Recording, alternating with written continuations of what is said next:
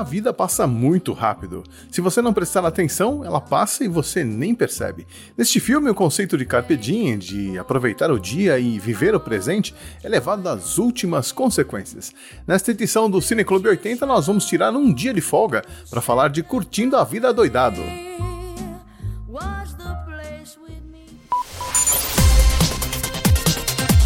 Cine Clube 80.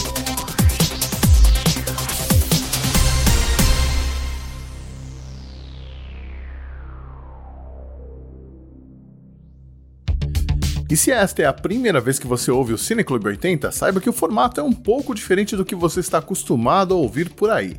Cada edição é dividida em duas partes. Na primeira, nós vamos dar as nossas impressões sobre o filme, sem trazer nenhum spoiler, e também dar a ficha técnica, falar de algumas curiosidades e comentar algumas cenas ou diálogos que talvez passem despercebidos se você não prestar atenção.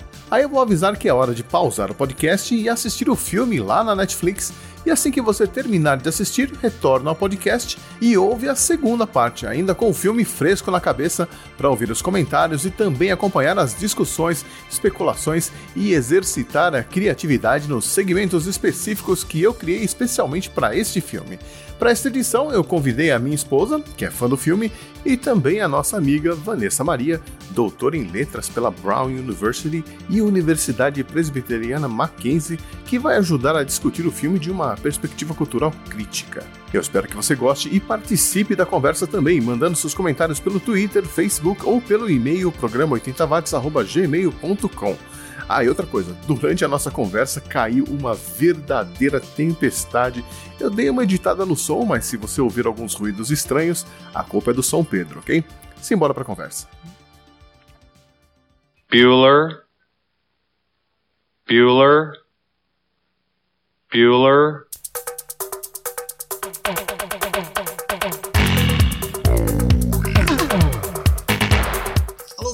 estamos de volta com mais uma edição do Cine Clube 80 para analisar mais um filme dos anos 80. E para essa conversa de hoje eu chamei aqui a minha esposa K. Oi. E também a nossa amiga Vanessa Maria, doutora em letras pela Brown University e Universidade Presbiteriana Mackenzie, com pesquisa na área de ensino de língua estrangeira, estudos culturais e artes. Tudo bem, Van? Olá, tudo bom? Bom, filme da vez, Curtindo a Vida Doidado, de 1986, produzido em 1985, né? Bom, vamos começar então falando um pouco da ficha técnica do filme, né? O filme foi produzido em 1985, lançado no ano seguinte, foi dirigido pelo John Hughes, tem a duração de 103 minutos e aqui no Brasil ele foi anunciado em 17 de novembro de 1986 e chegou aos cinemas em 24 de fevereiro de 1987. O lançamento em VHS aconteceu em abril de 87. No elenco tem o, temos o Matthew Broderick, o Alan Ruck, a Mia Sarah, a Jennifer Grey e o Jeffrey Jones, que são os papéis de destaque no filme. Em bilheteria, o filme arrecadou 70 milhões de dólares, sendo que custou apenas 6 para fazer, ou seja, John Hughes dava lucro. O Matthew Broderick também concorreu ao Globo de Ouro em 87 e foi indicado né, como melhor ator em comédia ou musical, mas não levou. E a sinopse do filme? Vamos lembrar a história do filme? O Ferris Bueller, né, que é interpretado pelo Matthew Broderick, está cursando o último semestre do colegial, ou ensino médio hoje em dia, né? E decide matar a aula para viver um dia especial ao lado da namorada Sloan, que é interpretada pela Mia Sarah, e de seu melhor amigo Cameron, que é interpretado pelo Alan Ruck. Isso aconteceu em 5 de junho de 1985 e depois eu explico como é que dá para saber a data exatamente. Mas o diretor do colégio, o Mr. Rooney, é interpretado pelo Jeffrey Jones, e a irmã do Ferris, a Jenny, que é interpretada pela Jennifer Grey, não querem permitir isso e fazem de tudo para estragar os planos do Bueller. E aí, quando e onde vocês viram o filme pela primeira vez? Ah, em casa, por VHS mesmo, na época do vídeo cassete. Certamente não foi no cinema. Eu me lembro também de ter visto em VHS com meu pai e com a minha mãe na época. Me lembro de ter rido muito. Eu assisti no Shopping Center Norte. Tenho quase certeza. Cinema? Sim, no cinema. Porque eu lembro que de, de. Bom, a gente não pode dar spoilers. Mas tem uma parte no filme que eu lembro muito claramente de fazer uma coisa e voltar fazer outra coisa. Depois a gente explica melhor isso.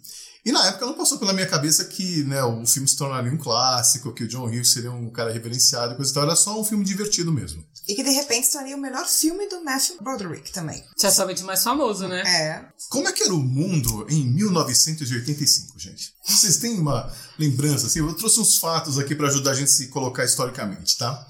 É, em 85 começaram os testes para sangue coletado devido à AIDS. Saiu a primeira versão do Windows em Nossa. 85. a fome assolava a Etiópia. O Brasil tinha entrado para o itinerário musical, né, depois do Rock in Rio. O Mikhail Gorbachev su- substituiu o Konstantin Chernenko na União Soviética. O prédio mais alto do mundo era a Sears Tower em Chicago. No Brasil, Tancredo Ne- Neves eh, foi eleito presidente, mas o Tancredo morreria e a gente acabaria com o José Sarney na presidência. Também foi em 85 que descobriu-se a alçada do carrasco nazista Josef Mengele no cemitério de Imbu. Foram encontrados também os destroços do Titanic em 1985, foram localizados. Na TV a gente assistia a novela Rock Santeiro, Hum, Isso eu lembro. uhum, a minissérie, cultural enorme. sim. a minissérie americana Pássaros Feridos, terrível, e, o seriado Armação Ilimitada com o Jubilula. Ah, Ah, é legal. sim. O Ayrton Senna ainda começava na Fórmula 1 e conquistou duas vitórias naquele ano, em Portugal e Bélgica. E aí, em 85, vocês têm lembranças desse ano nas suas vidas? Armação ilimitada, sim. Muito. Seriado de final da tarde. Sim, muito trapalhões. Fantástico, Chico Anísio. Sim, muita, a gente via muita TV nessa época, né? E era uma época sem TV a cabo, né? Só com os canais abertos. Os mesmos seis canais. Sim. E eu fiquei sabendo, a gente não tem ideia, né? Mas ter seis canais, assistir seis canais de TV naquela época era um privilégio. Porque em algumas regiões, pelo menos aqui em São Paulo, Alguns outros canais não, não pegava. A Gazeta não chegava em todos os lugares. Sim, não tinha a cultura não pegava em alguns lugares. E a gente, o fato da gente assistir os seis canais era um privilégio. Além da programação da TV Cultura, né? Que era uma programação toda infanto, Sim. a juvenil e educacional, né? Um Sim. bambalalão, Sim. todos os programas. Mas só o pessoal da capital tinha acesso, Sim. praticamente, né? Nem litoral tinha. Não tinha. Falando de Curtindo a Vida Doidado, ele poderia ter sido um filme bem diferente se outros atores tivessem sido escolhidos, tá? Eu vou dar uma lista de atores e atrizes que foram cogitados para fazer os papéis principais e eu quero que vocês me digam se eles seriam uma boa escolha ou não. Então vamos lá. Outros atores que foram cogitados ou fizeram testes para ser o Ferris Bueller. O John Cryer, que depois ficou famoso ali ao lado do Charlie Sheen na, na série Two and a Half Men. O James Spade. Acho que poderia ser. Charmoso sim, mas não, não tinha cara de malandro. Não tinha cara de pegada malandra. que o Isso. Matthew tem. Não tinha talvez um, esse charme mais de moleque que ele tem, né? O Matthew É. Broderick. Nicolas Cage. Não. Definitivamente não. Nem pra A super-homem, gente nem vai censurar o. Nicolas Cage sempre. Sempre que ele aparecer aqui, a gente vai censurar ele. Pô, eu sou fã do Nicolas Cage. George Clooney. Não. Começo de carreira. É, eu assim, eu não lembro de George Clooney nos anos 80. Eu só vou lembrar ele a partir de ER. É, eu também. Então, Então, não sei, não. acho que não consigo opinar. Quem era George Clooney na fila do pão nos anos 80? A gente não sabe. Johnny Depp. Johnny Depp, isso é antes ou depois do, daquela série que ele fazia na TV? Anjos da Lei? É, é antes, É né? antes. Acho que ele era muito moleque, não era? Era moleque, mas ele não tinha a- a- aquele jeitinho que o, o Matthew tem de. do sarcástico, do brincalhão. O, o John Depp sempre teve a cara mais assim, mais sinistra pra esse tipo de Sim, coisa. sim. Mais irônico, mas não que você quer ser amiga dele. Não, não. Ele Você não tem a pegada da é, comédia. Isso, exato. John Cusack. O John Cusack, ele era sempre cogitado e nunca... É, né? É, é, o- é que nunca levou, né? É. Ele talvez, ele tinha uma, uma certa. Tem uma certa inocência, né, no John Sim. Cusack. Talvez tivesse funcionado, sim. Kiefer Sutherland. Ah, é muito bad boy, né? Também. Muito bad Total. boy. É. Muito jovem demais pra morrer. Sim. ele é personagem do filme. E o Jim Carrey. Não. Hum, Acho que também não. Quando você falou disso, passou pela minha cabeça talvez a possibilidade até do Tom Cruise. Tom É. Cruise também foi cogitado. Hum, É, tinha É, mais a ver, tinha mais acho. a ver. Uhum. Eric Stoltz. Lembram dele? Acho que vocês não vão lembrar de nenhum papel do Eric Stoltz. É, eu me lembro. Ele era o, o cara que quase foi de volta para o futuro, né? Foi. Quase Também- foi. Ele, é, ele gravou, inclusive, mas depois tiraram ele do filme. É, Ah, o Michael J. Fox era um sim. que poderia também substituir. Jay Fox, verdade. Sim. Também foi cogitado. Aliás, eu li nessas, nessas nossas lições de casa que a gente fez, né, pra gravar aqui com você, descobri que o é, Matthew Broderick era um dos cogitados pra fazer o papel do Michael J. Fox naquela série que ele fazia também dos anos 80, Caras e tá. Caretas no Brasil. Sim. E ele era um dos cogitados. Quase foi ele, na verdade, acabou sendo o Michael J. Fox. E é engraçado imaginar esse, esse reverso, né? Tipo, Michael, Michael J. Fox no, tra- no papel do Ferris Bueller e ele no, no papel do Ma- Ma- Michael Keaton, acho que era, né? Era Keaton. Era Keaton o sobrenome, não lembro o nome dele na série. Bom, outros atores que foram cogitados para o papel de Cameron. O Emílio Estevez? Hum, não sei. Não. Acho que não. Não. Ele não tem cara de quem tá perdido, precisando Não, de, de não. direção na vida, né? Ele não tem cara de pessoa passiva. Né? É. É, não Cameron, tem, é verdade. É. Bom, essa aqui é, é meio John Candy. Ele era velho. Exatamente. Foi por isso que ele foi rejeitado. Ele já tinha 36 anos na época e o papel é para uma adolescente de 17. É, ele podia ser o diretor. É, exato, o Rooney. É, podia ser o Rooney. Bom, outras atrizes cogitadas para fazer o papel da Sloan. Robin Wright, que é aquela do House of Cards hoje em dia, né? Sim. Sim, o Forrest Gump, né? Forrest Isso. Gump. É. Acho que poderia ter funcionado. Ela era. É, mas pro papel da, Mas- da, da E ela foi aquela Sloan, jovenzinha meiga, Foi, foi uma jovenzinha meiga. é. que é o papel da Sloan. É, ela, ela fez aquele, aquele filme dos anos 80, né? Bem jovenzinha, da princesa, né? Princess Bride. Princess Bride. Outra que foi cogitada foi a Meg Ryan. Sempre ela. Meg Ryan também sempre cogitada nesses filmes, né? Mas acho Sim. que ela era muito atriz pro papelzinho, né, do, da Sloan. Naquela época ela já era, né? Já tinha um nome Uhum. muito mais. E a Molly Ringwald? Acho que a Molly Ringo ia ofuscar um pouco o Ferris, né? E o, o papel da Sloan, ela, ela, ela é bem passiva também. Também. Ela é bem coadjuvante. Ela é aquela namorada que fica bem no, no fundo do... Ela é sempre a sombra ali. Isso. Né? É apagada. Acho que a Molly Ringo ia aparecer demais. Tem talento demais. É. E também não seria justo com uma atriz como ela. Exato. Bom, já pro papel da, da Jenny, foram cogitadas milhares de atrizes, tá? É, não que elas fizeram teste nem nada, mas o- o- os produtores o- o- conversaram sobre a possibilidade de chamar essas atrizes. Então vou falar várias e vocês esco escolham uma que vocês acham que poderia fazer bem o papel da Jenny. Linda Blair, Goldie Hawn, Kim Basinger, Jamie Lee Curtis, Jaina Davis, Carrie Fisher, Melanie Griffith, Linda Hamilton, Daryl Hannah, Holly Hunter, Angelica Houston, Jessica Lange, Kelly LeBrock, Julia Louis-Dreyfus, Madonna, Kelly McGillis, Michelle Pfeiffer, Sybil Shepherd, Meg Tilly, Sigourney Weaver, Jodie, Foster, Sharon Stone e Deborah Winger. Nossa, mil Gina audições. Davis.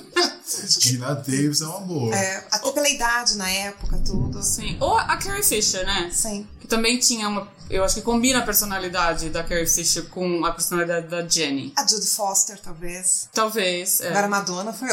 Nossa, não, Nada a Madonna. ver. Não. Definitivamente não. Bom, e como é que estão esses atores hoje em dia? Vocês lembram de tê-los visto em algum outro filme ou série recentemente? Recentemente. Bom, é, teve um episódio do Modern Family, que eu me lembro do Matthew Broderick. Hum, ele participou. É. Ele também participou do 30 Rock e do Louis. Do a Alan Ruck, não me lembro recentemente. Me lembro daquela série que ele fazia, que ele era um dos principais, né? Era Spin City. Spin City. Uhum. É. Mas não é recente também. Não. Não. Ele participou do Havaí 5.0, Masters of Sex, NCIS. Acho que o mais recente é The Exorcist, que a gente não assiste. Tá, tá. É, o, o que eu soube é que o Matt Broderick tá fazendo a nova temporada do American Crime Story. Mas também não chegou pra gente ainda, né? Ainda não. Que é do, do assassinato do Versace. Ah, tá. Então talvez seja interessante. Porque Bom. aquele tem o Rick Martin, né? Esse O mesmo. ex-namorado Isso. do Versace. Bom, a minha Sarah tá praticamente aposentada, né? Tem uma, uma coisa interessante que ela gosta de filhos de famosos. Ela casou com o filho do Sean Connery, o Jason Connery. Se divorciou e casou com o Brian Hanson, que é filho do Jim Henson, o criador dos Muppets. Uau. Ela tem uma queda por filhos de famosos. Não, mas vamos fazer uma menção honrosa ao Matthew Broderick, porque ele é o Simba, né? Do Rei Leão. Ah, Sim. sim, ele é o intérprete de Simba. Né? Verdade. Pra sempre o Simba do Rei Leão. Menção honrosa, salva de palmas pra ele. Bom, o Jeff- o Jeffrey Jones, que é o, o diretor lá, né? O último filme que eu lembro dele foi A Lenda do Cavaleiro Sem Cabeça. Que ele era um dos. Acho que era um dos juízes da cidade. Não sei se vocês vão lembrar Ah, disso. não lembro. E a Jennifer Grey? Com o nariz velho. Dirty Dancing. Dirty Dancing. Com o nariz novo. Não sei. Ela fez uma cirurgia plástica, né? E mudou É, completamente. existe o antes e o depois. Tem. Totalmente diferente. Total. Agora- a expressão dela. Ela tá numa série chamada Red Oaks. Que Se passa em 85 Olha. e é um cara que tá tendo dificuldades para sair da faculdade e começar a vida adulta. Le- Lembra um pouco o Ferris Bueller, né? Bom, vamos falar então de- de algumas curiosidades e detalhes que é legal prestar atenção enquanto o- o- você estiver assistindo o filme. O roteiro original é um filme bem diferente do que a gente vê na tela. tá? Ele mudou muito da ideia original.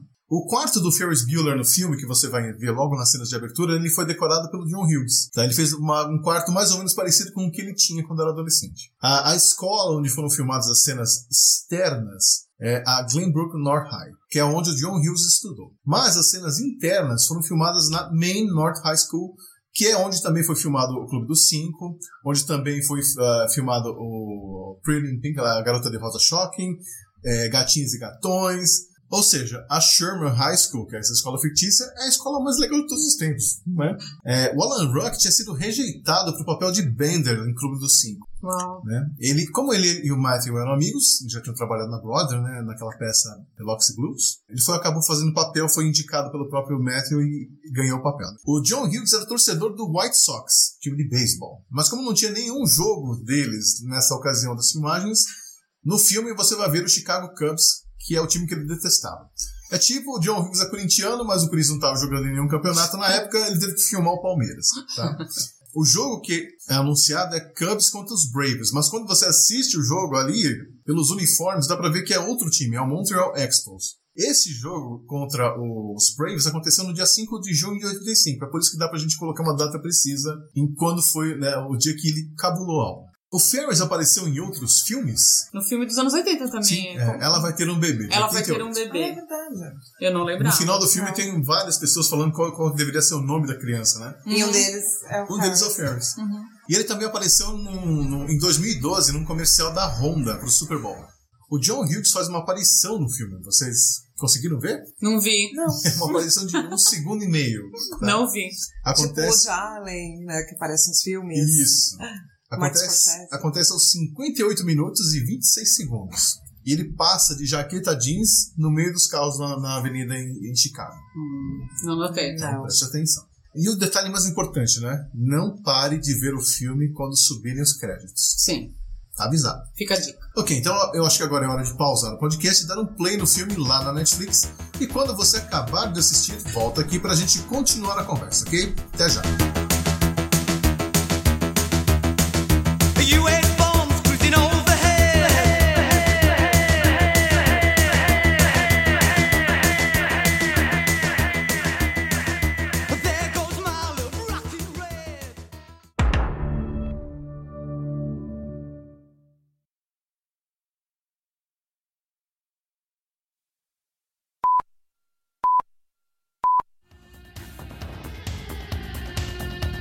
E estamos de volta, ainda curtindo o finalzinho do filme, comendo os últimos piruás do fundo do saquinho de pipoca e prontos para continuar essa análise do filme Curtindo a Vida Doidada. E aí, qual foi a impressão de vocês revendo o filme tanto tempo depois?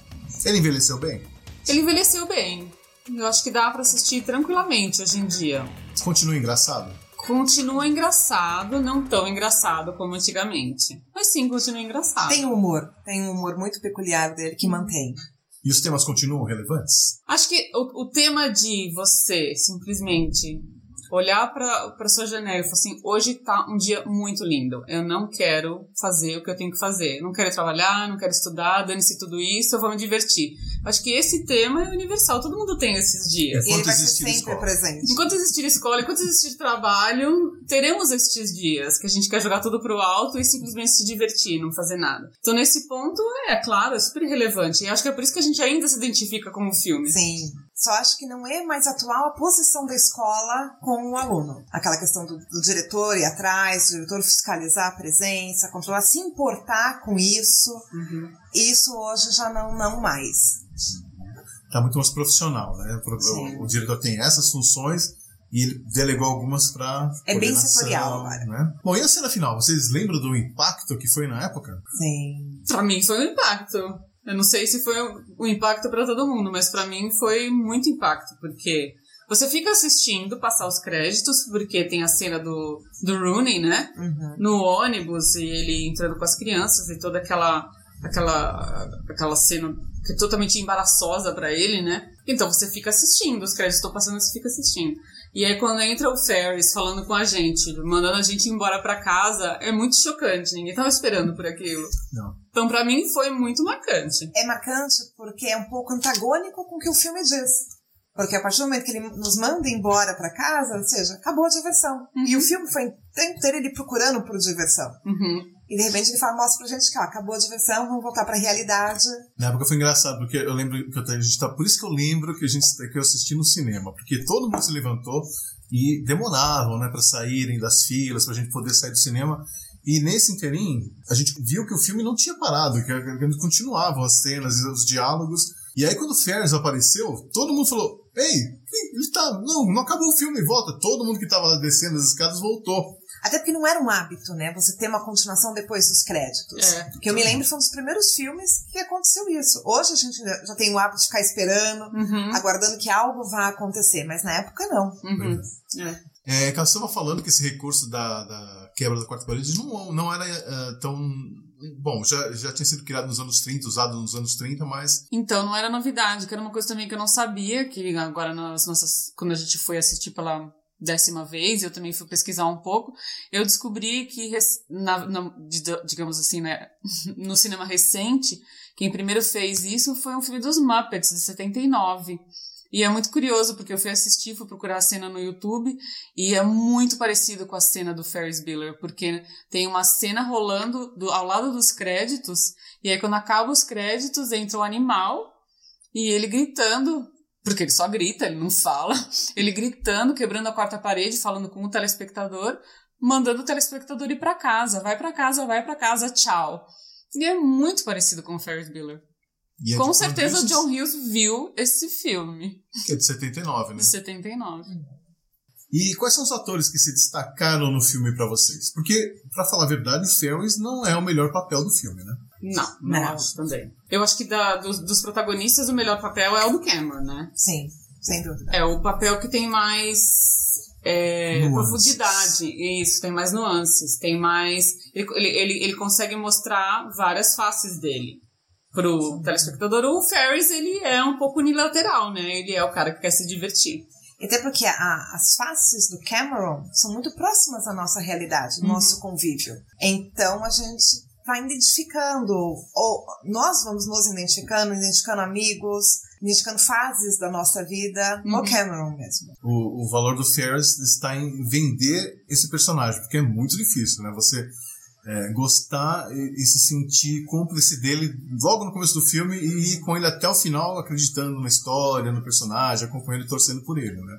Não é fácil fazer é, esse, esse- essa ligação entre o público e a história do filme. É intercambiar essas duas esferas, não, não, até porque a gente está procurando algum momento em que o Ferry será virtuoso, né? Uhum. Porque até então não. Até então ele é audacioso, Sim, mas não virtuoso. sim. E a gente acaba vendo uma certa virtude a partir do momento em que o Cameron começa a reverter a própria postura dele. Sim, é verdade. Bom, você sabe a idade dos atores no filme? Porque agora há pouco a gente falou de um ator, o John Candy, que era muito velho para fazer o Cameron. Cameron. Tinha 36 anos. Mas o Cameron tinha, o ator o Alan Ruck tinha 29 e completou 30 anos durante Uau. as gravações. Que cara de moleque, né? Vê se pode um cara daquele 30 anos. Mas o próprio Matthew Broderick, ele até hoje tem uma cara de menino. Até né? hoje. Cabelo branco e ainda com cara de menino. menino. Sim, é verdade. Então, na época ele tinha 23 e a Sloan tinha 18. A minha Sarah tinha 18. A única adolescente mesmo que estava bem próxima da idade, né? Uhum. Com quem vocês se identificam mais? Se é que vocês conseguem se identificar com algum deles, né? Eu acho que é uma mistura. Uma mistura dos dois, assim. Uhum. É, eu acho que também ninguém especificamente, mas é, eu gosto muito da personagem da Jeannie, embora eu não entenda o final, talvez seja pelo fato de eu não ter irmão, eu não entendo a atitude dela no final. Até hoje me revolta, me revoltava na época, até hoje eu não entendo o que foi que ela fez.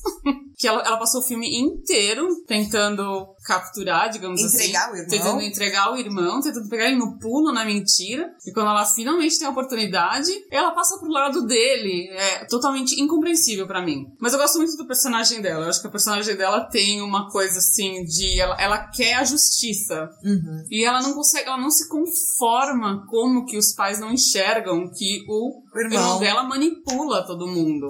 E ela quer desmascarar o irmão. Ela só não consegue, porque tá todo mundo ao redor dela, só ela tá lutando contra. Ela Eu e o Rooney, né? Mas eles não estão no mesmo time, aparentemente. O que justifica o final, fora que ela percebeu que talvez a vida dele daquela forma é mais leve que a dela. E a, a questão dela ter encontrado o Charlie Sheen na- lá na polícia, tudo, os dois terem se beijado, ela sabendo que ele era um delinquente, algo que jamais ela faria, acho que ela foi entendendo que a vida do irmão é mais leve, que a dela poderia ser mais leve se ela soubesse aproveitar. Ela- Porque eu tenho a- a- na figura da irmã dele a figura do recalque Uhum. aquela toda certinha que tem que ser certinha, Sim. né? Sempre. Uma certinha sem valores. Porque ela também vai tentando sempre querer ah, expor o irmão dela, sem também entender o lado dele, sem Sim. compreender a- a- o porquê que ele está fazendo isso, as vontades dele. Sim, a impressão que dá é que eles não conversam. Não. Que eles não são irmãos amigos, né? Que o Ferris manipula todo mundo. E naquela, logo naquela primeira cena, quando ela percebe de cara que ele não tá doente, ela, ele dá aquela piscadinha pra ela e ela já fica puta de novo. Então já, já, já naquela cena já dá a impressão de que eles não estão no mesmo time. É. Isso. Porque ela não, ela não embarca na, na, na mentira dele. Isso é uma coisa muito de irmão, né? Porque, assim, o irmão já é, é já é o, o seu primeiro inimigo por natureza. É aquele que ganha a balinha que você não ganhou, que ganha mais iogurte que você ganhou, essas coisas. Por outro lado, se alguém tentar fazer qualquer, qualquer coisa com o seu irmão, Você é a primeira você é o primeiro a pra defender. É uma coisa de irmãos mesmo. Bom, e os adolescentes de hoje em dia, se eles cabulassem uma aula, será que eles teriam um dia parecido com aquele? Certamente. Hoje, não. Não. Não. Certamente não. Será que depende da cidade, depende dos recursos? Como é que... Eu vejo adolescente, se ele cabular uma aula hoje, é aquele adolescente que vai ficar em casa, Uhum. na frente do computador ou do celular. E, e isso pro adolescente hoje é o dia perfeito. Uhum. Não importa se tá sol, se tá chovendo. É, não vai aproveitar um dia Não. bonito como eles fizeram. Isso não seria um motivo pra aproveitar o dia, né? Não, porque se pensar no filme, eles foram pra museu, eles foram nos restaurantes mais chiques da cidade, depois foram numa parada. Foram ver jogo. Isso, é, o adolescente, no modo geral, ele não vai cabular uma aula e ir pro museu. Bom, durante o filme, uh, Vanessa, você comentou ah, alguma coisa sobre a alteridade entre protagonista e co-protagonista. Sim, é entre o Ferris e o Cameron, né? Como eu falei, o, o Ferris, ele é um personagem atrevido, ele é travesso, ele chega a ser até arrogante pelas atitudes dele, de achar que ele é o centro do universo e que todas as pessoas estão ali a serviço dele. O próprio, ele trata o amigo dessa forma, que o Cameron está ali a serviço dele.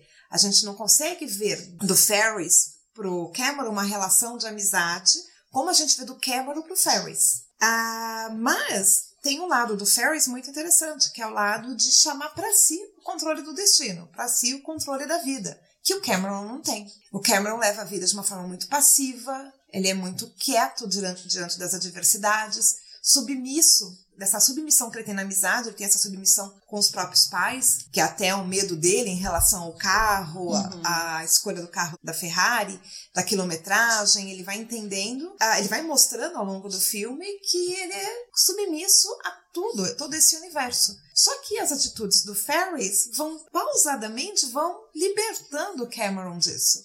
E o Cameron, naquele, depois daquele momento catatônico ali na piscina, ele de repente se liberta, né? Quando ele simula aquele afogamento, que até o Ferris fica muito bravo, porque não admitiu que aquilo fosse uma brincadeira, porque o Ferris sim pode brincar com os outros, mas não podem brincar com ele. E, mas nisso foi o momento do Cameron começar a mostrar que ele estava quebrando aquela redoma isolada que ele vivia e que ele vai enxergando que não dá para ser tão passivo diante da vida. Você tem que dar os seus passos, você tem que assumir o controle das suas escolhas. É, eu até vejo uma, uma certa alegoria entre a quilometragem do carro lá da Ferrari com a vida, a personalidade do Cameron, que não tinha como voltar atrás. Sim. Se você chegou e fez a- tudo aquilo, agora não tinha mais como ir para trás, tinha que ir para frente Isso sempre. É uma metáfora, Né? uma metáfora da vida, né? Você não tem como de repente rebobinar, que no É. caso eles pensaram na questão de colocar o ca- carro em ré, que a quilometra- quilometragem iria retroceder. A vida a gente não tem como fazer essa rebobinação, a gente não retrocede nesse sentido. É. E quando ele, ele- quando ele nota isso, é que o carro cai, é, é a ruptura total, É. né? É, assim, não tem mais jeito mesmo, não tem mais volta, o carro tá destruído. É um momento de libertação. Exatamente. Uhum. E você vê no semblante do Cameron nessa cena, ele já até muda, né? Tá Ele, ele aliviado. passa a leve. pessoa leve, né? É. Bom, a gente pode classificar esse filme como uma comédia ou uma tragicomédia, então? É uma comédia, porque a, se a gente pensar no gênero tragicomédia, primeiro que o gênero tragicomédia ele vem do, começa no teatro E ela traz o quê? Ela traz o drama, ela traz a melancolia com nuances de comédia. Que é mais ou menos o que a gente pode remeter ao Clube dos Cinco. Já o Curtindo a Vida Doidado, ele é realmente uma comédia. Até porque as ações são definidas ao longo dos, a, das histórias de cada personagem, de cada momento, e é uma constante. É um filme metalinguístico? Sim, sim, a gente pode chamar de metalinguístico e não só de metalinguístico, mas algo que era extremamente novo para aquela época. É o primeiro filme que nós podemos lembrar em que o personagem principal, o protagonista, conversa com seu espectador. Ele faz o quê? Ele faz com que o espectador se sinta parte do filme. Ele é um, é um amigo. Ele começa ali a bater um papo com um amigo dele. Que, que apesar de Isso. não ser um recurso novo, não era comum em filmes principal- principalmente para adolescentes, Não, né? isso é uma coisa muito comum em videoclipe, se a gente pensar. Nos, alguns videoclipes, Uhum. ou um músico, cantor ou artista que participava de um videoclipe se posicionar num diálogo Uhum. com seu fã, com seu espectador. Não Que a um primeira, a filme. primeira regra que o ator aprende, né? Não olhe pra câmera. Exato. E ele conversa com a câmera, ele conversa com você. O tempo todo, Né? né? Aham. Bom, ele dá vários conselhos, né, durante o filme, é o Ferris. Mas qual que vocês acham que foi o pior conselho que o Ferris deu? Bom, pra mim é aquele momento que ele fala é, que ele tá no restaurante e que ele fala que você nunca pode passar dos limites. É, não se pode ir longe demais. Não se pode ir longe demais. You can never go too far, né? Isso. far. É, pra mim esse é o pior, porque mostra, mas mostra muito da personalidade dele, mostra como ele via o mundo, né? Uhum. Ele via o mundo sem limites. Pra ele, ele podia tudo e ele, ele, ele conseguiu tudo, na verdade. Então, Sim. como ele nunca tinha tido a experiência de alguém impedi-lo de alguma coisa, ele acreditava plenamente nisso. Ele nunca teve um freio, né? Ele nunca teve um fato limitador na vida dele. É, E aí, de repente, ele diz isso e você pensa, como assim? Se você vai, né, exato, tão longe quanto você quer. exato. Esse é o pior conselho. E por outro lado, quem é que dá o melhor conselho no filme? Eu, vejo como ele também, quando ele, principalmente no final, quando ele fala, aproveite, aproveite a vida, aproveite bem. Ele tá no caminho certo, né? Sim. O conselho vale, né? Mas os- a justificativa É os meios que não talvez, justificam, é. né? É, é, é, bom, a gente conversou que eu gosto muito do conselho do Charlie Sheen, né? Parece que ele veio no filme pra dar aquele conselho. É um desfecho até, né? pra Jeannie, é falar pra ela que, na verdade, ela tinha que parar de se preocupar tanto com o irmão e se preocupar um pouco com ela, né? Parar de olhar tanto pro irmão E e, olhar um viver a vida dela, né? É. Isso teria resolvido a vida dela inteira no filme. Sim. Eu acho que foi o beijo que mudou tudo. Bom, Van, você notou até um pouco de Freud na história, né? Dois, duas relações que a gente pode fazer. Primeiro, a relação que ele faz a classificação da psicanálise mesmo, quando ele descreve a nossa mente. A questão do id, do superego e do ego. A gente pode colocar o id como o Ferris. E o Ferris é claramente o id. Uhum. Ah, ele quer realizar todos os seus caprichos, ele não tem o menor remorso e cria várias tramóias, até para mentir para os próprios pais, convencê-lo do, do problema. O Cameron, ele é o superego. E ele, por quê? Ele é o retrato do medo. Ele tem medo de enfrentar o pai, ele obedece a tudo que passam para ele. Ele tem tanto estresse, é, é um estresse que ele realmente adoece. A gente Uhum. percebe que ele é uma pessoa que está adoecida. Sim. E, e isso é um retrato do próprio superego. E a histeria em massa, né? Que acontece entre os adolescentes, isso é muito comum, Uhum. que é você eleger um ídolo e aquele ídolo passar a ser referência de comportamento, referência de postura, de atitudes. E o, o, o Ferris, ele passa a ser esse ídolo e existe toda aquela comoção ao redor dele. Pro bem e pro mal. pro bem e pro mal, onde todo mundo faz as vontades, porque acha que é assim que tem que ser. E isso acontece até hoje com todos esses grandes ídolos juvenis, tudo é uma coisa que o mundo evolui, mas essa parte ela tá sempre se repetindo. Mudam-se as figuras, mudam-se as pessoas, mas essa histeria em massa continua. Bom, e quanto administração do tempo por parte dos adolescentes do filme? Porque para fazer tudo aquilo você tem que planejar, né? É lógico, né? A gente vê ali uma ilusão, mas existe um planejamento, porque ele precisava voltar para casa antes do horário da aula acabar. Uhum. Para que como continuasse co- ainda convencendo todo mundo que ele estava acamado. Sim. que ele estava doente. E é muito estranho a gente pensar nisso quando se trata de adolescente. Sim. Porque o adolescente ele não tem uma, um controle do tempo. Não.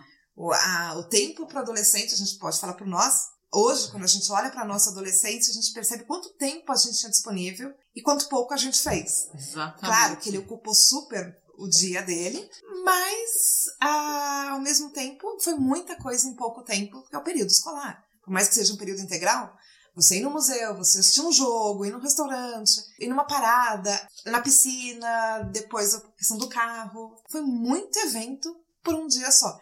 Mas tem uma coisa que, é, logo no começo, quando ele fala, ah, quando ele abre a janela e fala, nossa, o dia tá lindo, é um dia para ser aproveitado. Mas na verdade ele já planejava é, ter esse dia. Tipo, E a gente percebe pela a história que era um dia com todas as todas as atividades bem, bem planejadas, existia uma programação. Exatamente.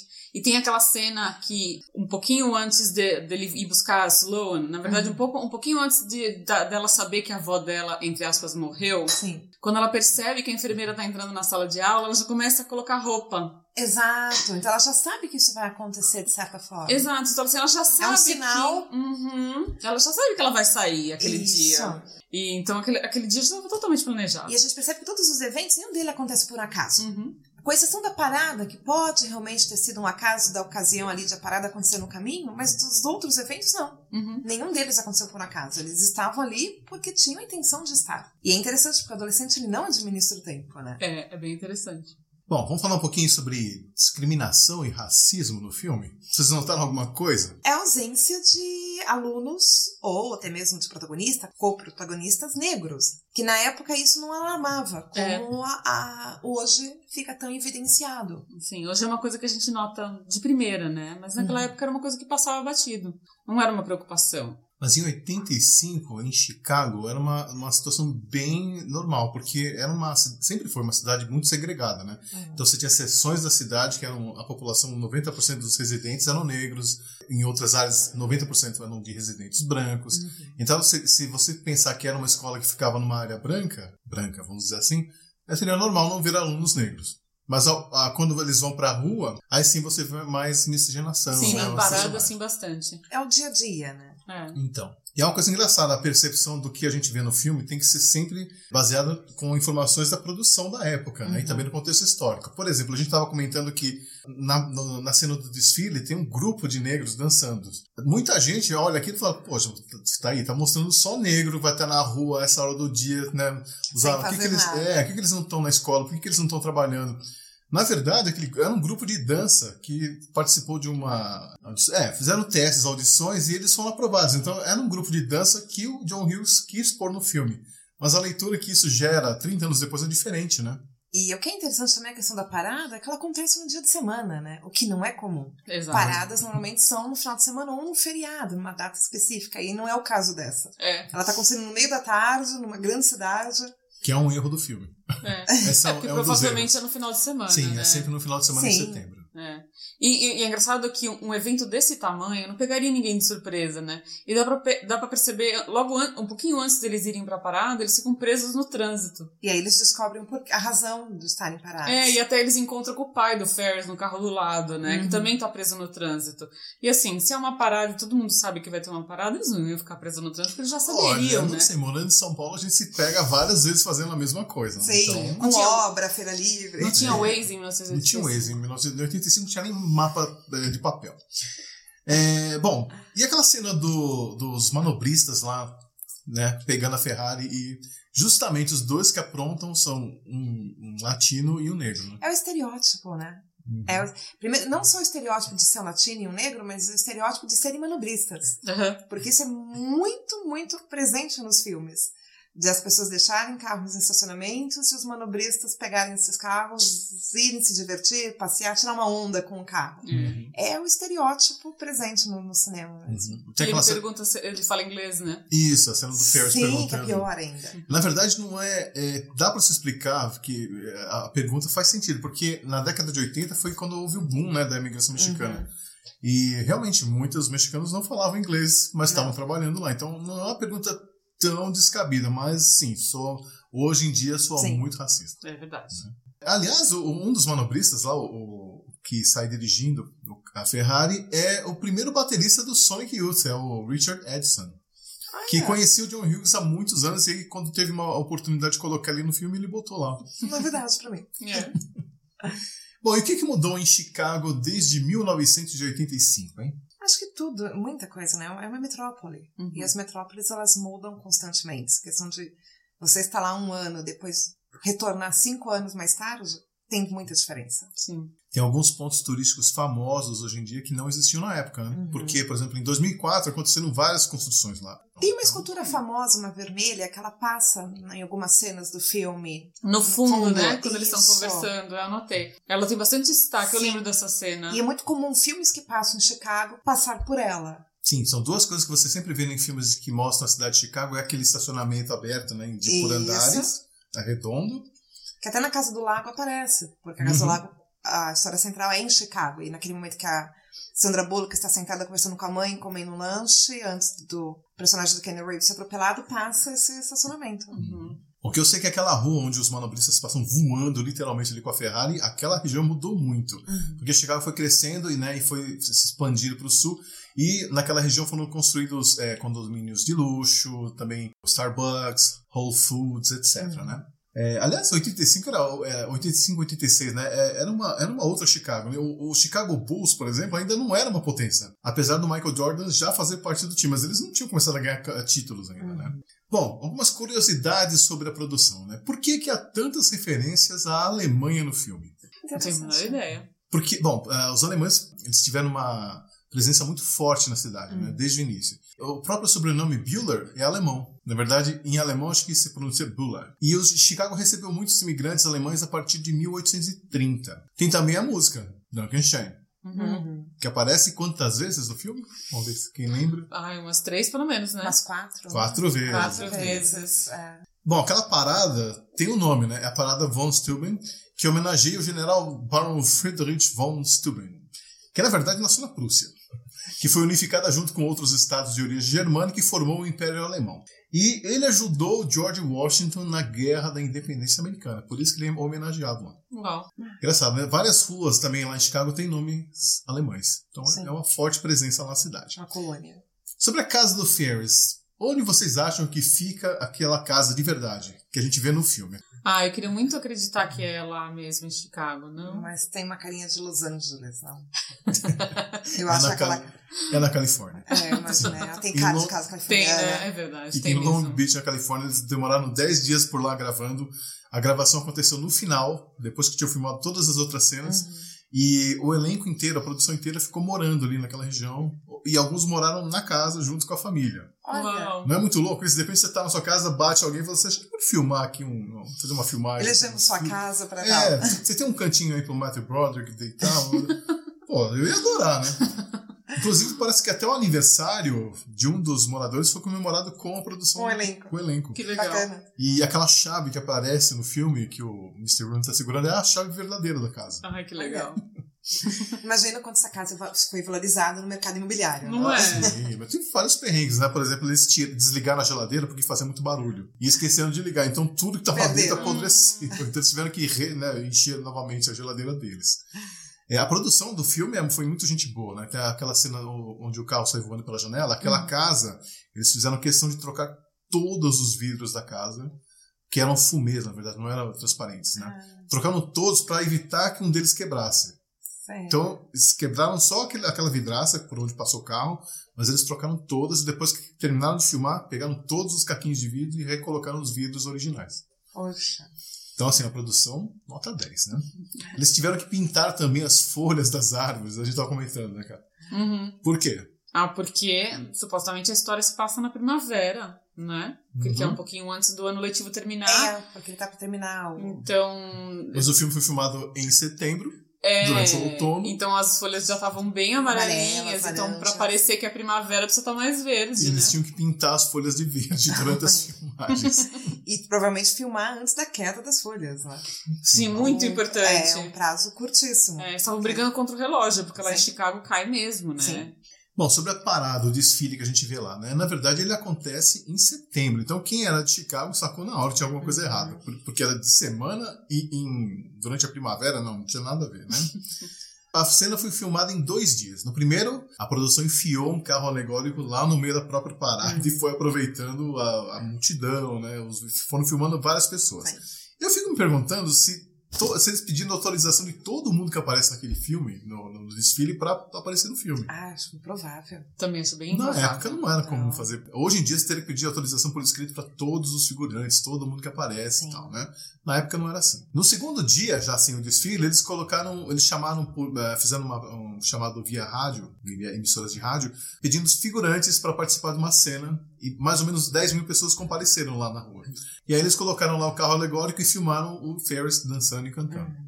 É, alguns extras que apareceram naquela cena do desfile não eram extras, eram pessoas que estavam lá trabalhando, como por exemplo os caras da construção civil lá que estavam lá, os É. andaimes. É muito legal essa cena. E os Beatles quase não autorizaram, quer dizer, os Beatles, né? A gravadora, quem tinha os direitos autorais, no caso, acho que Paul McCartney, quase não autorizou o uso da música do Twist Shout. Quase. Uhum. Na verdade, os Beatles é, autorizam poucas músicas né, é, todos os anos. Então, Uhum. é, e o Paul McCartney, dizem, ele não gostou da música ter sido combinada com as cornetas, com, com os trombones, Até trompetes. né? pessoalmente, o próprio Paul não gosta de twist and shout, né? É, acho que é por isso também. Ele já tem um certo ranço com a música. não. E o John Hughes ficou decepcionado, né? Porque ele é fã dos Beatles. Uhum. Bom, aquela cena do museu. Aquele museu é maravilhoso, né?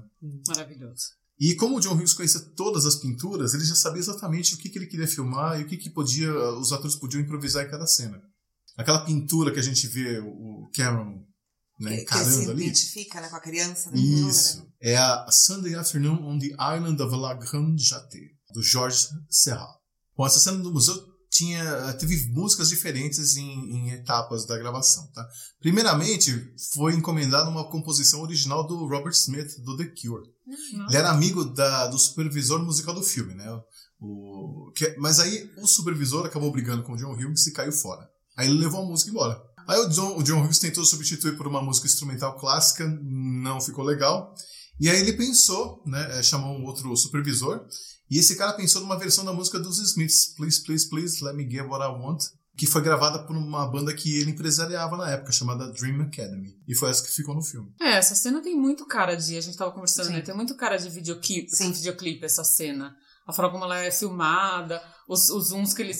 que- Aquela, aquelas imagens Uhum. paradas nas pinturas, o fato deles estarem se movimentando, às vezes com as crianças, às Sim. vezes imitando a obra. Eles É- imitam o Rodan, né? Sim, é muito videoclipe dos anos, Muito. anos 80. É. Que é o bom do videoclipe, né? É. Bom, e a Ferrari? Foram feitas três réplicas, porque, lógico, você não vai jogar uma Ferrari pela janela. né? Uhum. Custava só 300 mil, mais ou menos. Então foram feitas três réplicas. Uma que não andava, era só carcaça. É, aquela que fica parada lá era a Ferrari original. Uhum. É, tinha outra que eles andavam pela cidade, que voou lá pela rua. Era uma réplica que vivia dando problemas técnicos, é, mecânicos. E havia uma outra também que era só pra, foi usada em algumas cenas só, mas esses, essas réplicas não são muito confiáveis. Então eles tiveram várias dificuldades. Teve cenas na- no estacionamento que eles não conseguiam sair com o carro. Então tiveram que refazer a cena porque o carro não pegava, não, não andava, não engatava a marcha. Era Ou Coisas... seja, de Ferrari não tinha nada, né? Não, tá mais pra Ferrari. Bom, para essa próxima pergunta, eu vou chamar um outro convidado especial aqui para nos ajudar nessa questão. Era possível mesmo acessar o computador de uma escola em 1986? Vou perguntar isso para quem entende, né? Nosso técnico para assuntos, consultor para assuntos tecnológicos, Henry Wood. Tudo bem? Tudo ótimo. Então, era possível fazer o que o Ferris fez no filme? Ah, não, através simplesmente de um, de um acesso da casa dele diretamente para o sistema escolar, definitivamente não. Para que ele conseguisse fazer isso, ele tinha que ter alguma coisa como a engenharia reversa. O que, que é isso? Ele precisava ter algum tipo de acesso de alguém que, que pudesse ter dado o mínimo de acesso para que ele pudesse chegar até uma parte determinada do sistema para ele poder fazer tudo isso que ele fez. Mas, de outra forma, não. Até em 85 não tinha tantas, tantos recursos assim tecnológicos como se tem hoje. né?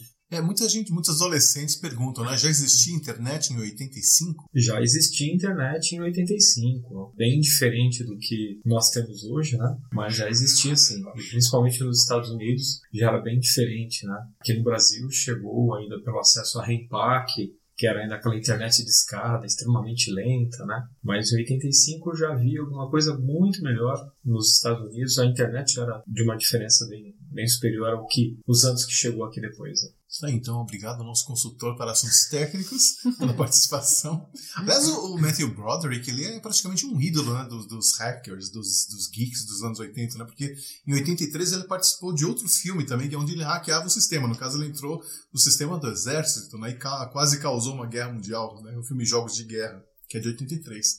E aí, em 86, ele aparece de novo mexendo em computadores, né? Então, além de hackear o sistema, quantos outros crimes o Ferris cometeu? Vocês conseguiram contar? São inúmeros. Então, eu fiz uma listinha aqui, ó. Roubo de carro, dirigir sem habilitação, roubo de cerveja, invasão de várias propriedades, Vários. falsidade ideológica, depredação do patrimônio alheio. Que mais? Ele é um criminoso. É, e levando em consideração que na mente dele nada disso é um crime. Nada disso é errado. Nada disso é É errado. apenas em nome da diversão. Exato. E o pior é que na época a gente também achou que. Também, era não tinha bem. esse julgamento. Sim, acho que isso é o que mais mudou pra mim. Assistindo o filme agora. É, é esse juízo de valores, né? Sim, porque antes a gente achava tudo muito engraçado. Sim. Tudo muito engraçado. Porque e você filtrava isso. Até nosso amadu- amadurecimento não permite mais isso. né? Exatamente. E mesmo acho que agora também, depois de tantos anos de sala de aula, Uhum. você, você olha pro. Eu olho pro Rooney, por exemplo, eu sinto um pouco por ele. Ele era realmente, como você disse, né, super carrasco, ele tinha essa autoridade que não era necessária pro cargo dele. Mas você sente um pouco por ele, você Uhum. Sim. entende a dor e a agonia dele. Que era uma coisa que não acontecia antes. Não. E nós falamos também sobre outra coisa que jamais aconteceria hoje em dia, que é o Ferris Bueller subir em cima de um carro alegórico no meio do desfile, né? Não, jamais. Não Seria Estados baleado, assim, É, Seria baleado, certamente. certeza. Com a questão de atentados e tudo mais, imagina. É. Bom, vamos falar um pouco das cenas cortadas do filme, porque eu acho um aspecto bem interessante. Né? A versão do diretor, do John Hughes, tinha 2 horas e 45 minutos. Bom. E a versão final tem 1 hora e 43, ou seja, Uma hora e do dois filme minutos. foi cortada. Não Nossa, é conseguiram muita isso. coisa, né? Problema do Paul Hirsch, que era o editor né, do filme, que se ferrou, teve que fazer várias e vários cortes. Bom, primeiramente, diminuíram a família do Ferris, que originalmente ele tinha mais dois irmãos menores. Bom. Inclusive, se você perceber, tem alguns desenhos na geladeira que seriam desses irmãos mais novos. Também tiraram cenas com personagens secundários, né? Eh, Tiraram cenas mais sérias, mais pesadas, onde o Ferris conversava com a câmera sobre assuntos mais eh, profundos, né? É, porque o personagem Ferris, no começo, ele, ele tinha mais a ver com o Bender do Clube dos Cinco. Ele não era para ser um, um cara legal. Ele era um cara problemático, né? meio revoltado. Hum. A procura de aceitação. Sim. Tiraram também cenas do Ferris experimentando roupas. Porque ele troca de roupa várias É. vezes, né? Sim. Tinha umas cenas dele tocando guitarra e cantando, tinha cenas dele esperando o Cameron retornar a ligação, porque naquela época você não saía de casa e co- continuava conversando, né? Não. Você tinha que estar em casa para receber a ligação, então ele ficava lá esperando. Também teve uma participação do Ferris em um programa de rádio, e ele dizia que ele ia participar da próxima missão espacial, sendo o primeiro adolescente no espaço. Inclusive, essa cena foi pros, pro, pro trailer que foi divulgado, mas aí tiveram que tirar, pegar todos os trailers de volta para editar a cena, porque logo, acho que no, o dia anterior, na véspera do lançamento do trailer, aconteceu um acidente com o ônibus espacial, que des- foi destruído e aí eles resolveram tirar qualquer relação, qualquer menção disso no filme. Sim, compreensível, né? Uhum. Também cortaram um passeio de barco no Rio, Ah, uma visita que eles fizeram a um clube de striptease. É, porque se pensar que são adolescentes, menores de idade. nos anos 80 tudo podia, né? É, mas eu não sei se lá existia tanta liberação assim. É. Sempre teve um controle com a idade, né? Sim, sim. Uhum. É que ele podia tudo, então talvez também era uma forma dele mostrar, mais uma coisa que ele podia Isso. fazer. Mas é uma pena que tiraram a cena do barco, né? Porque é, eu acho que teve uma cena que ele imitava o Elvis também. E várias coisas que foram cortadas, né? Inclusive cenas com o Louis Anderson, que é aquele gordinho que entrega flores lá na casa do, do Ferris. Ele tinha um, um diálogo com o Rooney, cortaram totalmente. A única coisa que você vê no filme é ele entrando no carro e ele tocando a campainha. Cortaram cenas também onde o Ferris roubava o cartão de crédito do, do pai, que é a explicação que ficou faltando, né? O É, como ele Hughes- pagou aquele restaurante, né? Exatamente. Que é o mesmo problema do Clube dos Cinco. Também a cena mostrando como eles conseguiram dinheiro para comprar as coisas na, na máquina de refrigerantes também foi cortado. No caso do Ferris, é, ele enganou o pai dele para saber onde estava o cartão de crédito. Teve um detalhe interessante também. A versão do diretor não agradou as meninas que assistiram as, as primeiras exibições de teste. Porque a Sloan falava no final do filme, naquele diálogo com o Cameron ali depois do desfile, que ela tinha dó do Cameron porque da situação de homem dele, porque uma menina não precisa passar por isso, ter esse sufoco de pensar no futuro, porque ela pode engravidar e achar um homem para sustentar ela. É compreensível que as meninas não tenham gostado. Se né? elas não gostaram em 85, imagina agora. Pois é. Então, Acho que por essa cena, só por essa cena, o filme já teria morrido na, na atualidade. Então, foi uma boa escolha ter te cortado. Foi sábio. foi. Embora ela não seja um personagem feminino interessante, né, Sloan? Ela não, representa. Não, não. Ela não tem nenhuma profundidade. Você não sabe, a gente não sabe nada dela. Agora que eu assisti novamente pra preparar para o podcast, eu, pense, eu vi a Sloan como ela em um vaso de planta, Um a mesma coisa ali. É, é. Faz a menor diferença. Exatamente. Ela não faz diferença, ela não acrescenta. É, É só pela necessidade de mostrar que o Ferris tinha uma namoradinha. isso. que ele era Pronto. popular. Isso. Uhum, uhum. Bom, vamos falar um pouquinho dos furos na história? Como é que a Jenny frequenta a mesma escola do Ferris e não reconhece o diretor da escola que invadiu a casa dela? E Ela chutou ele, Ela ele também caiu. faltou naquele dia. Uhum. E ela que viu ele com a Sloan esperando o Ferris, quer dizer, Uhum. o pai da, da- Teoricamente, é o pai da, da Sloan. Uhum. Sim, logo no comecinho, né? Isso. Bom, É, não tem explicação. não tem explicação. Não. Bom, outra coisa, outro furo. Como é que o Ferris sabia qual a música iria tocar a seguir no desfile para ele anunciar pro Cameron? Porque ele falou essa próxima música, como é que ele sabia que ia tocar? Era Duncan Shaw ou era Twist and Shout? Twist and Shout foi a segunda, É é. a segunda, é. Uhum. Tem explicação? Não. Não. Porque até porque parada não tem playlist. Não tem setlist. Exatamente. E não tá disponível. não tinha setlist online, né? Na internet. Exatamente. Outra coisa, por que, que um desfile que homenageia a herança alemã da cidade iria tocar Twist and Shout? Sério.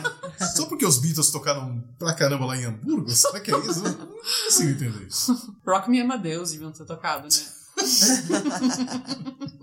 Faria mais sentido, porque o, o, o, o- o ator do, do Mr. Rooney lá, o Jeffrey, ele participou da Amadeus, não foi? Exatamente, olha aí, pronto. Faria mais sentido.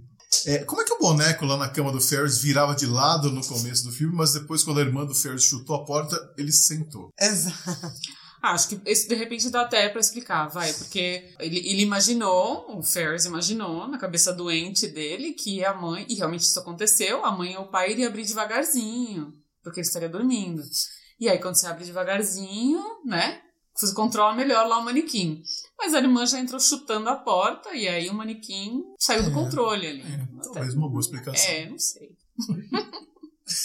Bom, agora vamos então aos segmentos específicos para este filme. Começando com o nosso já clássico Replay, remake ou reboot. Replay, Remake ou Reboot é o seguinte: Replay é se a gente pode assistir o filme do jeito que ele foi feito, porque continua legal. Remake é se ele merece ser refeito porque algumas coisas ficaram datadas. Ou um reboot, que seria pegar essa história e continuar contando essa mesma história depois. E aí, replay, remake ou reboot?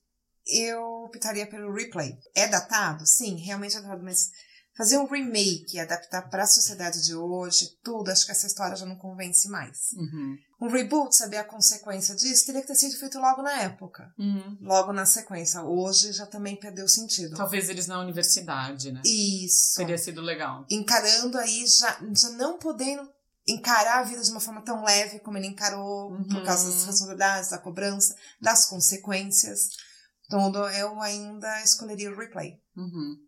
Na verdade, já foi feito um remake, né? Uma tentativa de remake em uma série. Na série, o, o Ferris Bueller seria um perso- personagem de verdade. Hum. E, e a- o filme teria sido baseado nesse cara. E ele odeia o filme. Então, a ideia, a premissa da série seria essa. Sério. E um detalhe interessante é que quem participa dessa série, feita em 90... Não fez sucesso, né? Não, É a Jennifer Aniston, né? Jennifer Aniston. Foram feitos... Moleca, eu vi uma foto. Ah, sim, verdade. Nossa, assim, Com muito aquela franjona. Isso. Agora, o reboot, eu tenho uma ideia. O que vocês acham dessa ideia para um reboot? O Cameron e o Ferris se reencontram 30 anos depois pro enterro do Mr. Rooney Oh, e resolvem reproduzir, né, reviver aquele dia. Só que dessa vez eles vão esbarrar em problemas de saúde, né, afinal As já são senhores, Dor no de joelho. tecnologia, Color. leis, por exemplo, eles iam ter vários problemas com as leis né, que foram se tornando mais rígidas, etc e tal, que talvez até servisse para enfatizar a ideia do filme, né? Que a vida passa muito rápido e se você não parar de vez em quando, né? Não, e até porque o, o adulto também muda a perspectiva. Então, aquilo que foi diversão para eles há 30 anos, hoje já não seria. Sim, sim. E aí, vocês assistiriam um filme desse? Ah, eu acho que essa história, ela é contada. A gente viu um filme recentemente do O do bucket Despedida em grande estilo. Despedida em Grande Estilo. E Você o bucket list, qual, qual que é em português? Bucket sei. List? Antes de partir, Ah, isso, antes de partir. Mas a, a premissa é muito parecida. Sim. De você querer aproveitar, Uhum. sem muito pensar nas consequências, aproveitar um momento. Então, acho que não é uma história impossível. Acho que poderia ter essa história com o Ferris, com o Cameron. Ah, tem aquele filme Mas- francês. Ah, Os Intocáveis? Intocáveis. Intocáveis. Isso. Não, Os In- Intocáveis. Os Intocáveis Os é outro Intocáveis. filme. é. E esse cuidador é como se fosse o Ferris, Uhum. né? Leva a vida de uma forma sem pensar na consequência, a vida de uma forma muito leve e vai mostrando para esse milionário que ele não precisava ser tão engessado como ele é diante da vida. Uhum. Bom, em 2011, um roteirista amador chamado Rick Rapier, ele escreveu algumas páginas um, de um roteiro com a sequência do filme Curtindo a Vida Doidada. Nesse, nesse roteiro, o Ferris tinha 40 anos, era um palestrante motivacional, e como ele tem a agenda muito cheia, né, ele pede ajuda do gerente operacional dele, que era o Cameron, para tirar um dia de folga. A Sloan não casou com o Ferris, ela é uma estrela de Hollywood, tem problemas no casamento dela, e a irmã do Ferris casou com o cara da delegacia, com o Charlie Sheen. Só que o roteiro nunca foi comprado e nunca foi finalizado, não teve interesse de nenhuma, nenhuma produtora e o projeto nem saiu do papel. E o próprio Alan Ruck também pensou em uma ideia para a sequência do filme, né? Seria ele velhinho já, velhinho, já deveria estar com o quê? Assim, 60 anos? 50, 60 anos. Ele decide se internar em um asilo e aí ele é resgatado pelo Ferris para viver em uma última grande aventura. Só que no final do filme o Cameron morre. Que horror! Fim trágico, não. Merece. Não Coitado do? Cameron. Bom, vamos lá para outro segmento. O nome desse segmento é Conclusão. E aí, o Ferris Bueller, ele continua descolado, legal, ou pelos padrões atuais ele é um puta babaca? É, mas eu acho que hoje realmente eu vejo o personagem muito mais como um puta babaca do que como o cara que eu seguiria se eu estivesse na escola. Mas provavelmente se eu estivesse na escola naquela época, Sim. eu também estaria andando com a camiseta Save Ferris e coletando dinheiro pra ele. Também seria uma delas, de uma dessas pessoas. Mas hoje realmente, umas coisas que ele faz já me soa muito mais como manipulação mesmo. Sim. A relação dele com, a- com o Cameron mesmo. é extremamente tóxica. Apesar dos, pontos que você levantou, Van. Sim. Dele Ah, não, mas a ajudar. relação. É. É, porque não é uma ajuda direta, né? Não é uma ajuda intencional. Uhum. Essa ajuda aconteceu pela percepção do Cameron. Exato. Não que o Ferris tenha essa, essa intenção. É, não, não foi intenção nenhuma dele. Ele realmente, ele, é como eu falei, era uma relação de amizade do Cameron pro Ferris, não do Ferris pro Cameron. Sim, Era do Ferris pro Cameron uma relação muito aproveitadora. exatamente. É. Muito circunstancial mesmo. E será que os adolescentes de hoje se identificam mais com o Ferris ou com o Cameron? Nessa questão de bullying, de pressão, de, né, tudo que o Cameron vive. Acho que o Cameron é um personagem mais moderno. Eu Eu acho. acho que o Cameron vai ser sempre o personagem atual. É. Porque naquela época, o Cameron, a gente olhava pra ele como meio que neurótico, meio, né, exagerado e tal. né? Mas hoje em dia, essas questões de estresse, pressão, de sofrimento, de sofrer com bullying, a gente leva muito mais a sério hoje, né? Não, e essa pressão de ter, de decidir o futuro, ainda sendo adolescente, né? De você ter a pressão de uma escolha de carreira, uma escolha de futuro. Uhum. A gente vê isso hoje nas nossas escolas aqui mesmo. Na pressão do pessoal que está no ensino médio. Hoje eu vejo ah, o contato que eu tenho com os alunos, a maioria do pessoal do ensino médio já é período integral. Porque o objetivo é passar nas grandes universidades e não dá para pensar além daquilo. Sim. Então, se eu, por exemplo, tem um adolescente que talvez tenha uma veia mais artística, que pode ir para música, pode ir para dança, isso é tolhido dele. Sim, não tem espaço pra ele, né? E é o que aconteceu com o Cameron. Né? Uhum. O Cameron sempre, foi sempre tolhido. Sim. Ok, mais um segmento. Ferris é brasileiro? Você- vocês conseguem enxergar algumas características típicas ou estereotipadas do brasileiro no Ferris Bueller? Ah, ele dá um jeitinho, né? Ele É. tem essa característica do- jeitinho. do dar o jeitinho, é. Porque os nossos adolescentes hoje já não tem tanto, né? Isso acho que uma característica do jeitinho é mais dos adultos. Os adolescentes hoje já É, talvez. têm mais um pouco mais de discernimento nessa questão, assim, desse jeitinho brasileiro. Ninguém mais quer ser malandro. Não, não. É. É, mas tem razão. É. Eu acho que é uma coisa. Bom, talvez até seja bom que esteja morrendo. Sim. Porque não é uma característica boa. Não é positiva. Uh-uh. Não, é bem de- denigra bem a imagem. É. Mais um segmento. Tudo isso pra quê? O o Ferris Bueller ganhou cabulando a aula nesse dia? Como é que, eh, o que, que esse dia vai significar na vida dele no futuro? Eu acho que é um dia memorável, uma lembrança. Aquela história de contar pra filho, de contar pra próxima. Ah, mas você contaria pro seu filho que você cabulou e fez todo esse esquema? É, não sei se contaria com orgulho, né? se contaria com satisfação. Editaria um pouco, contaria algumas partes. Por É. exemplo, contaria que, que foi no jogo, contaria que. Da parada, da que subiu no parada, carro, isso. alegórico. Mas não contaria que, por exemplo, foi num dia de aula. Exato. Então, assim, editaria um pouco as memórias. Pegou o carro do pai, do amigo, que detonou o carro no final. É. Mas eu acho que o objetivo dele era sempre provar pra todo mundo que ele podia. Sim. Ele podia fazer o que ele queria. E tudo que ele fazia era pra isso. Era só pra provar que ele continuava podendo fazer as coisas que ele queria fazer. Isso é bom para um adolescente quando ele vira um adulto, essa, essas experiências, essas certezas são, são positivas? Ah, Se ele tem isso como um aprendizado, né? Se ele consegue reverter isso como um ensinamento do que, que vale a pena, do que, que não vale, sim. É que a gente não sabe como é que a consciência dele vai se formar depois, né? Uhum. É, exato. Tem o lado positivo e o lado negativo. Isso. Se ele continuar manipulando as pessoas e sem ter essa percepção de que Uhum. aquilo não. que ele não tá devolvendo nada Exato. na relação, enfim, é uma relação que só as pessoas estão entregando pra ele. ele, servindo a ele, não adianta nada, né? Próximo segmento. Né ou nem? Nesse segmento é o seguinte: se eu, eu vou falar algumas, fazer algumas afirmações, se vocês concordarem, vocês dizem né e explicam. Ou se não concordam, falam nem. E explicam também. Bom, Ferris Bueller é um canalha. Ele beija a namorada e logo depois está dando em cima de duas beldades de biquíni. Né? Né? Sim, eu, e eu acho que é uma cena totalmente aleatória. Não precisava. Era uma das, das cenas que podia ter ficado fora também. Poderia ter ficado fora.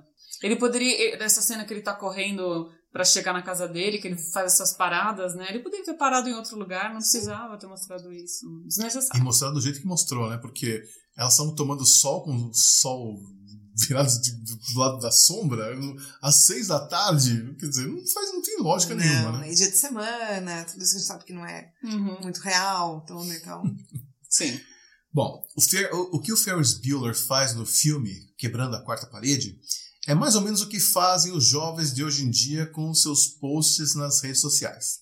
Né ou nem? né? É, eu tenho minhas dúvidas. Nem? Nem. Nem? Não. Nem? Por quê? Porque ah, o que eu vejo assim, o Ferris tá lá, vivendo aquele momento, ele para, não para, eu preciso falar com você. Aí ele vira pra você e diz o que tá na cabeça dele. Quem tá, os outros personagens nem estão sabendo o que ele tá fazendo. É mais ou menos o que acontece com os Os adolescentes hoje em dia. hoje. Twitter, Face, Instagram. É, você tá com seu amigo, de repente você percebe seu amigo digitando alguma coisa, tirando uma foto, e você não tá sabendo o que ele tá pensando, dizendo, e ele tá compartilhando com o mundo. Sim. É, a diferença que eu vejo, e por isso meu, a minha relutância em concordar, é que o que a gente vê hoje do adolescente é uma versão editada da vida dele. E a gente vê o que ele quer que a gente veja, só. Uhum. Então não, ele posta o que a gente, o que ele quer que o mundo veja. Ele faz a story do que ele quer que o mundo veja. E que não é bem o que o Ferris fazia, porque a gente vê tudo. Só que o momento que ele, que ele quebra a quarta parede é o momento que ele opina sobre aquilo, ou que ele interfere naquilo que tá acontecendo. Ele quer dar, ele quer dar mais um detalhezinho, digamos assim, pro telespectador, assim, "Ah, como eu vejo. Então, pra mim, tem essa diferença. A a- o, o telespectador do Ferris, a gente consegue discernir o que, que é a realidade e o que, que é a opinião dele, porque quando ele aparece, ele dá a opinião. Mas com os adolescentes hoje em dia, não, porque a gente não vê o resto. A gente vê só o que ele quer que a gente veja. E o que eu achei de semelhante, por isso eu concordei, é essa necessidade de se expor. Hoje a gente sente isso nos adolescentes. Pode ser a coisa mais inútil, né, no nosso ponto de vista, mas ele tem essa necessidade de se expor. E que foi o que o Ferris fez o tempo todo. É foi se expor. Bom, né ou nem? A Sloan tem mais a ver com o Cameron do que com o Ferris. Né? Total. Total. Até agora a gente não entende por que, que ela tá com o Ferris, na verdade. Não. Por que, que Ela ela tá podia com o muito Ferris? bem ser a namoradinha do Cameron. Faria todo Sim, sentido. Faria muito sentido. Ela parece até mais se importar mais com ele. Sim. Ao longo do filme, ela, Sim. ela Porque demonstra o Ferris mais. não precisa de namorada. Era só pra mostrar popularidade mesmo, Uhum. né? Né ou nem? O filme é uma declaração de amor de John Hughes à cidade de Chicago. Hum, né? É. Eu acho. Né ou nem? Ferris ele é muito popular para gerar tanta comoção entre os alunos. Isso jamais aconteceria na realidade. As pessoas não se importariam se uma pessoa tão popular de repente adoecesse. Nem. Nem, acho que sim. Acho que sim, até pior hoje por conta das redes sociais. Exato. É? Acho que pode tomar mais. Uma proporção muito maior até. Exatamente. A gente vê por essas arrecadações que acontecem quando uma pessoa X fica doente e aí pede ajuda de um famoso, esse famoso vai na rede social pedir ajuda. Ah, então, mas ele pede para uma terceira pessoa. Agora, a pessoa sendo famosa na escola, vamos pensar. Uhum. Aquele cara que é popular, que ganha todas as menininhas, que é bom atleta. Se ele ficar doente, será que ele Ah, geraria tem. tanta comoção assim acho que sim. Acho que sim. Eu Acho acho. que sim, por conta da rede social, sim. É. Então, nem. Porque aí um ajuda e aí o outro assim: ah, não, eu tenho que ajudar E também. hoje é tudo compartilhado e é tudo imediato, então. Eu acho que sim. Hoje em dia, o Ferris seria um influenciador digital. Né ou nem? Hum, difícil essa, hein? Difícil. Não sei. Mais ou menos, né? Mais ou menos, nem. É. Serve. Nem, né, nem, nem. Talvez sim, no sentido de que ele era um formador de opinião, claramente. O que ele falava importava para a escola toda. A escola toda ouvia o que ele tinha para Uhum. dizer e se importava com ele. Então, talvez nesse sentido. Ele tinha voz. É, ele tinha voz. Agora, se aquela postura caberia hoje, na sociedade de hoje, nessa sociedade de influenciadores, não, não sei dizer. É, não tenho certeza. Bom, outro segmento.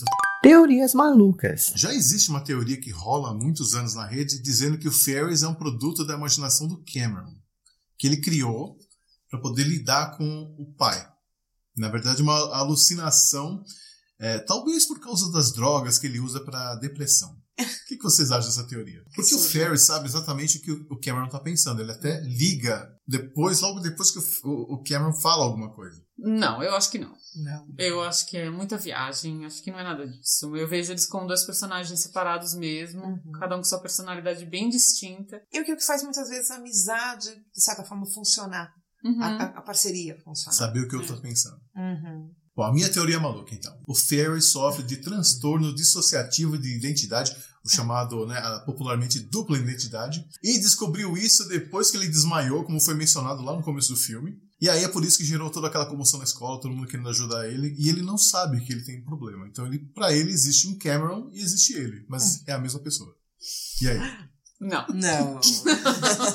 Muita viagem. Força a barra, tá. Forçou a barra, sim, sim, sim. Acho que é uma forma de justificar, talvez, as besteiras. Né? As, as, as decisões ahn, Equivocadas. equivocadas do Ferris, mas não. Tá bom. Próximo segmento. Movie Mashup. Se você pudesse inserir o Ferris Bueller, o personagem mesmo, como ele é, tá? Em algum outro filme, qual seria e por quê? Fale qualquer filme de qualquer época. Bom, eu já falei da cena que eu acho que é totalmente desnecessária. A gente concordou com a cena dele correndo lá e voltando pra casa, encontrando as meninas e se apresentando. Que tal tirar aquela cena, tira, corta aquela cena e coloca uma cena dele correndo e encontrando com o Forrest Gump, Sim. também correndo. Forrest vindo de um lado da rua, ele indo de outro lado da rua, eles se encontram. O Forrest pode entregar uma camiseta de smiley face pra ele, de repente. É, ele volta exato. pra casa correndo. Teria sido uma interação muito mais legal. É, veio, na minha mente veio outro filme. Eu não lembro. Qual é o nome daquele filme do Tom Cruise? Que ele aparece na sala dançando de cueca. Ah, negócio arriscado? Isso. Sim. De repente ele tá ali correndo, voltando pra casa e vê numa casa um personagem ali dançando. É o Tom Cruise. Dá uma paradinha pra olhar o Tom Cruise dançar. Dança também do lado de fora um pouco, um Isso. acompanha o outro nos passos e ele continua correndo porque precisa voltar pra casa antes dos pais. Pronto. Outra interação teria sido muito melhor do que, com as meninas. É. Eu queria ver o Ferris Bueller como parceiro do Martin McFly no De Volta para o Futuro. Ele ajudando ali, não do primeiro, mas talvez do segundo ou terceiro. Mas ele seria tipo um amigo do Martin McFly? É, alguma coisa assim, que também se passa em 85, 86. Ele viajaria no tempo com o Martin McFly e não com a namorada dele, que a namorada dele, afinal, desmaia e não participa do filme. Sim. Sim, poderia ter sido um Poderia. amigo de aventuras, Sim. assim. Sim, poderia ter Mas sido. aí eu acho que teria que mudar muito da personalidade dele. Porque essa questão de fazer as coisas do jeito dele, todo mundo obedecer. Ah, mas é a questão do que não, de charme. volta para o futuro não funcionaria.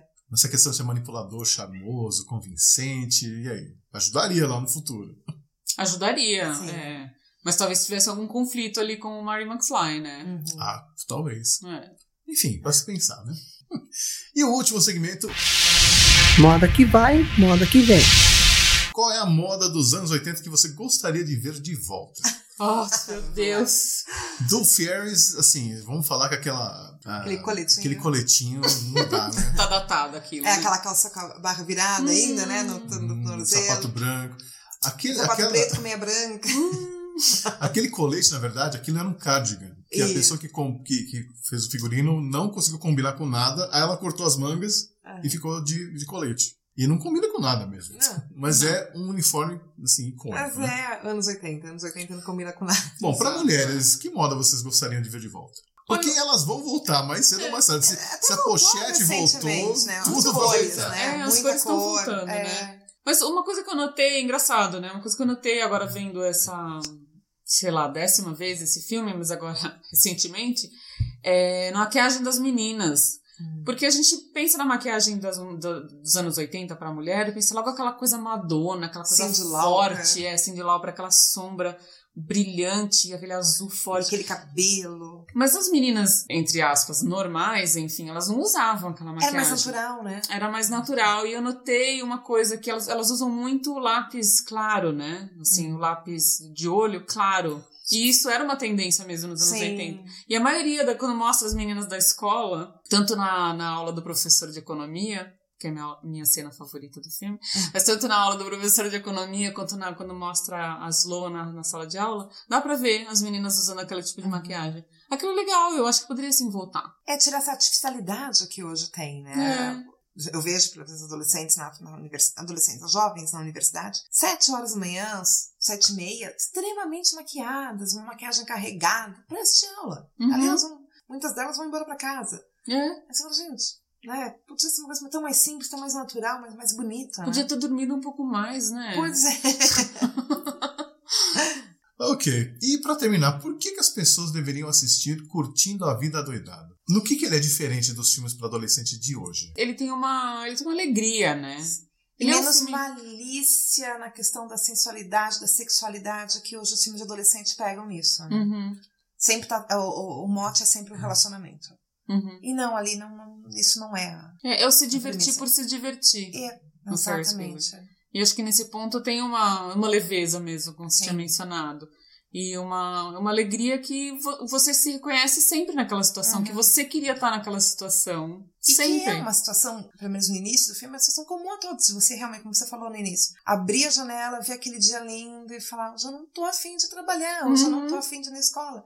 A gente vai, a gente vai trabalhar, a gente vai pra escola. Mas aqui- esse desejo é comum. É, é uma fantasia que a gente vai ter sempre. Isso. Então acho que nesse ponto é atemporal o, o, o filme. Sim. Para os mais velhos, então, seria o lado nostálgico da coisa. Ah. E para os mais jovens, Talvez pro jovem de hoje que é tão conectado, né? Isso, E- é o ar livre, né? Porque tudo Uhum. que eles fazem é, é, é, é o jogo, é a parada, a ida ao museu. Pensar em uma forma diferente de se divertir. Assim, ah, também pode, pode ser legal Sim. também. Mas ah, uma coisa interessante do filme, agora que eu estava fazendo ah, uma pesquisa para uma lição de casa para nós conversarmos, eu vi uma pergunta de uma socióloga da PUC de São Paulo. uau! E se Ferris ah, não fosse Matthew e sim fosse ela, Uhum. Uh. né? Se não fosse ele e sim ela, como, como é que seria? Uhum. A visão nossa sobre o filme. Porque nós vimos o, ele- o Ferris como um grande babaca. Sim. né? Um audacioso, aventureiro, mas hoje a gente olhando cada atitude dele é um grande babaca. Mas se fosse ela e não ele? Uhum. Seria aquela, ela seria vista como uma, uma heroína, tipo, contra- é, lutando contra os, os- os estereótipos. Hoje nós viríamos assim. É. Hoje. Mas naquela Ah, época. não, isso seria impensável. Seria Não, impensável. O é. filme não teria nem sido feito, Exato, né? ela questiona exatamente isso, a socióloga. Como é que seria naquela época? Hoje ela seria vista realmente. ah, Ela faz até uma, uma analogia com o Pantera Negra. Uhum. que colocou todos os protagonistas negros e hoje é extremamente valorizado e a gente reconhece a necessidade de cada vez mais termos filmes assim, representativos. Porém, o, se o Pantera Negra, faz- ela coloca isso, Pantera Negra fosse feito na década de 80. Uhum. Será que teria essa repercussão? Será que teria esse sucesso, esse interesse? Esse As pessoas- entendimento, né? Isso, Porque o público tem que estar preparado também. sim. E nos anos 80, será que, no caso ah, do Ferris ter sido uma personagem feminina, será que ele teria sido visto como ele foi? Uhum. Talvez isso seja um bom motivo pra fazer um remake. Inverter, né? É, trocar os papéis, colocar uma menina no lugar de Ferris. Uhum. Aliás, uma Biller, né? Bueller. Mas com outro nome, claro. Felicia Bueller. Uma Felícia A filha dele, um reboot, a filha dele. Olha aí, perfeito. E ele sendo um pai que de repente descobre que a filha tá cabulando Isso, a tá no. DNA ali, já veio no chipzinho dela. E aí os papéis se invertem, agora é uma menina. E como é que vai ser isso? E aí a mãe, o povo já mãe podia ser a Sarah Jessica Parker mesmo. Super podia. Que seria a. Qual é o personagem dela em Sex and the City? A Carrie. Pronto, olha o mashup de novo aí. Não, mas isso seria, O sens- Ferris casou com a Carrie Bradshaw. mas seria sensacional isso, porque teve uma linha no roteiro, uma frase no roteiro original, em que o Ferris fala, é, tipo assim, ah, eu- isso é normal, né? Uhum. Os, os filhos sempre vão tentar enganar os pais. Eu acho que o meu filho também vai tentar me enganar. Não, talvez não seja assim. Ele mesmo sabe que isso Aham. pode acontecer com ele no futuro. É. Isso. Seria perfeito, então, se a filha dele. Olha aí. Acho que isso é uma ótima justificativa pra voltar ao filme. Mas tem que fazer um remake com justificativa. É. Pra não ser simplesmente um remake do filme por just because, né? Bom, e era isso que a gente tinha pra falar sobre o filme Curtindo a Vida Doidado. Obrigado, K. Obrigado, Van. Valeu o convite. Foi ótimo, adorei. Um bom E- papo. Obrigado, Henry Wood. E, bom, mês que vem você já sabe, a gente está de volta aí para conversar sobre mais um filme dos anos 80 que você pode assistir hoje em dia. Eu sou o Xi, espero que você tenha gostado dessa edição e volte aqui no mês que vem para mais um Cine Clube 80. Um abraço.